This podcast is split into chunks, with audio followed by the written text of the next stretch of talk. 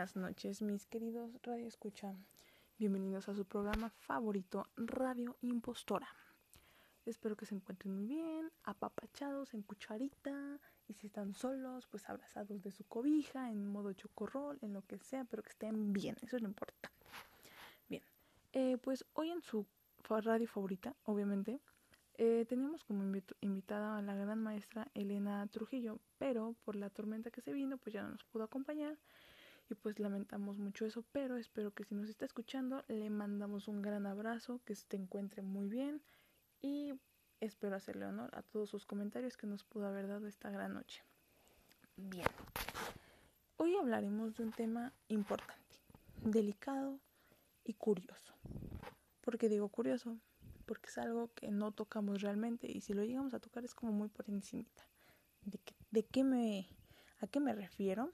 Pues la importancia de la salud mental en México.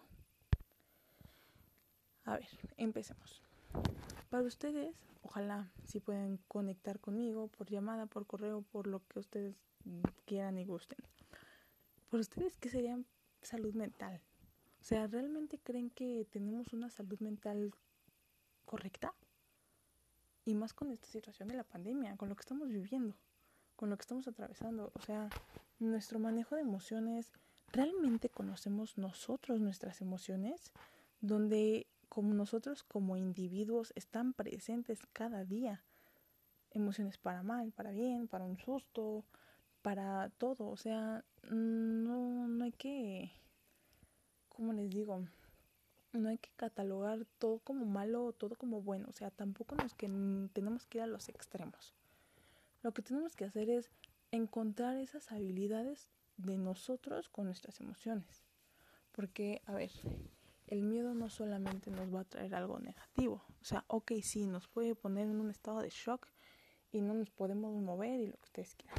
Vale.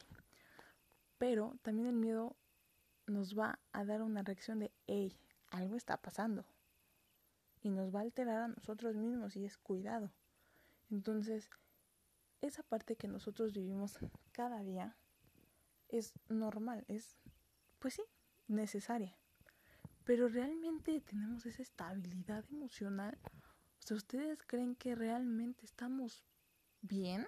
O sea, se escucha redundante, pero, pero es difícil, es difícil sentirnos en una buena posición emocional. A veces nosotros creemos que, que con decirle a nuestros amigos, oye, ¿qué crees? Como ejemplo, me siento mal, ¿qué hago? No sé, me cortó el novio, pongamos de ejemplo, me cortó el novio, ¿qué hago? ¿Y qué dice el amigo o la amiga? Ay, no te preocupes, mm, vamos a darle celos, vamos a hacer que llamar tu atención, digo, perdón, su atención, vamos a hacer algo. O sea, ¿por qué hacer algo por el otro? ¿Por qué no hacer algo por nosotros mismos? ¿Por qué no hacer algo para nuestro beneficio? Pero un cambio correcto. Saber vivir un duelo, saber vivir esa depresión, decir, ok, se fue, se acabó, este, vamos a pensar en lo que me dejó, en lo bueno y en lo malo. ¿Para qué? Para poder aprender también de eso. Es lo mismo. Todas las situaciones vividas hay que saberlas hacer, vivir, actuar, disfrutar y aprender. Aprender de todo. Dirían, nadie aprende en cabeza ajena. Claro que aprendemos en cabeza ajena. Si veo que una persona se acaba de caer porque había un hoyo ahí, yo no voy a pasar ese hoyo, ¿verdad? Entonces, realmente nosotros debemos aprender a conocernos, aprender a saber que sí y que no en nuestra vida. La salud mental es bastante, bastante necesaria. Porque no es lo mismo que te escuche tu amigo, que va a darte a ti la razón, a que realmente te escuche un profesional y por medio de su palabra, de su guía, de sus conocimientos, sepa cómo mover, sepa cómo hacer que tú encuentres ese bienestar, que tú encuentres ese bienestar ante tus valores, ante tus principios. Porque no es lo mismo, yo no te voy a decir como psicólogo, tienes que hacer esto y esto y esto. Una, no está bien, o sea, lo que yo aprendí no es lo tuyo, no es lo que tú viviste y aprendiste. Pero sí te voy a guiar, sí te voy a enseñar a lo que tienes que hacer en sentido que a ti, a ti, a ti como individuo te traiga algo correcto, no a mí. A mí que me importa tu bienestar. Y lamentablemente no nos damos cuenta de qué necesaria es la parte terapéutica. ¿Por qué? Porque gastamos dinero, porque no me alcanza, porque ¿qué le voy a estar contando mis problemas a un desconocido? O sea, realmente tenemos que aprender a quitarnos esas cosas.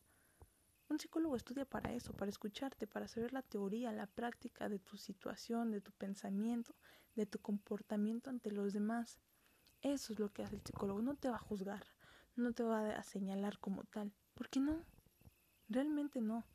Y si gastamos en cosas innecesarias en nuestra vida realmente, ¿por qué no gastar en algo que sí dé un fruto a mi vida? O sea, vamos a pensar, hay corrientes diferentes también. O sea, no todos nos vamos a sentir contentos o cómodos con una sola corriente. ¿A qué me refiero? Al psicoanálisis, al conductismo, a la parte humanista. O sea, no nos vamos a sentir cómodos a lo mejor con esta persona.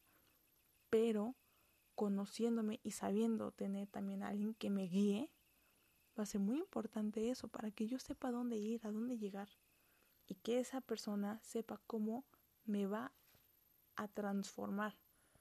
Porque es, digamos, como un diamante. Mientras más lo estés cuidando, puliendo y puliendo, más vas a brillar.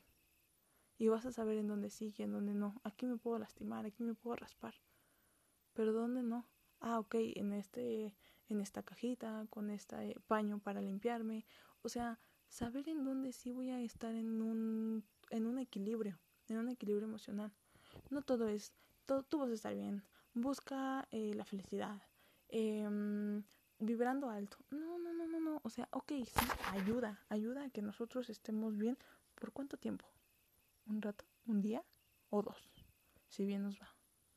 Pero realmente el encontrar esa parte de la terapia, no te voy a decir, ven, vamos a vibrar alto juntos. No. Vamos a hacer un acompañamiento, vamos a guiarte. Esa es la importancia. Eso es lo que realmente necesitamos necesitamos esos oídos, pero también esas palabras y esa teoría y tanta, tanta experiencia para que alguien también me haga un acompañamiento, para saber cómo voy a, actuar en alguna crisis, en alguna situación complicada para mí, en, ponerme ejercicios también del supuesto, no sé, eh, proyecto. Me va a pasar esto. ¿Qué voy a hacer? Ok, opción A. Pasa esto y esto y esto. Opción B, pasa esto y esto y esto. ¿Cómo voy a reaccionar yo ante, ante el A y el B? A eso es a lo que vamos.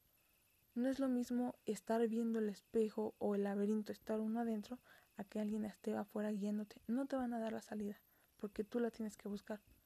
Pero sí te voy a guiar. Sí te voy a decir dónde sí y dónde no pisar. Esa es la importancia de la psicología.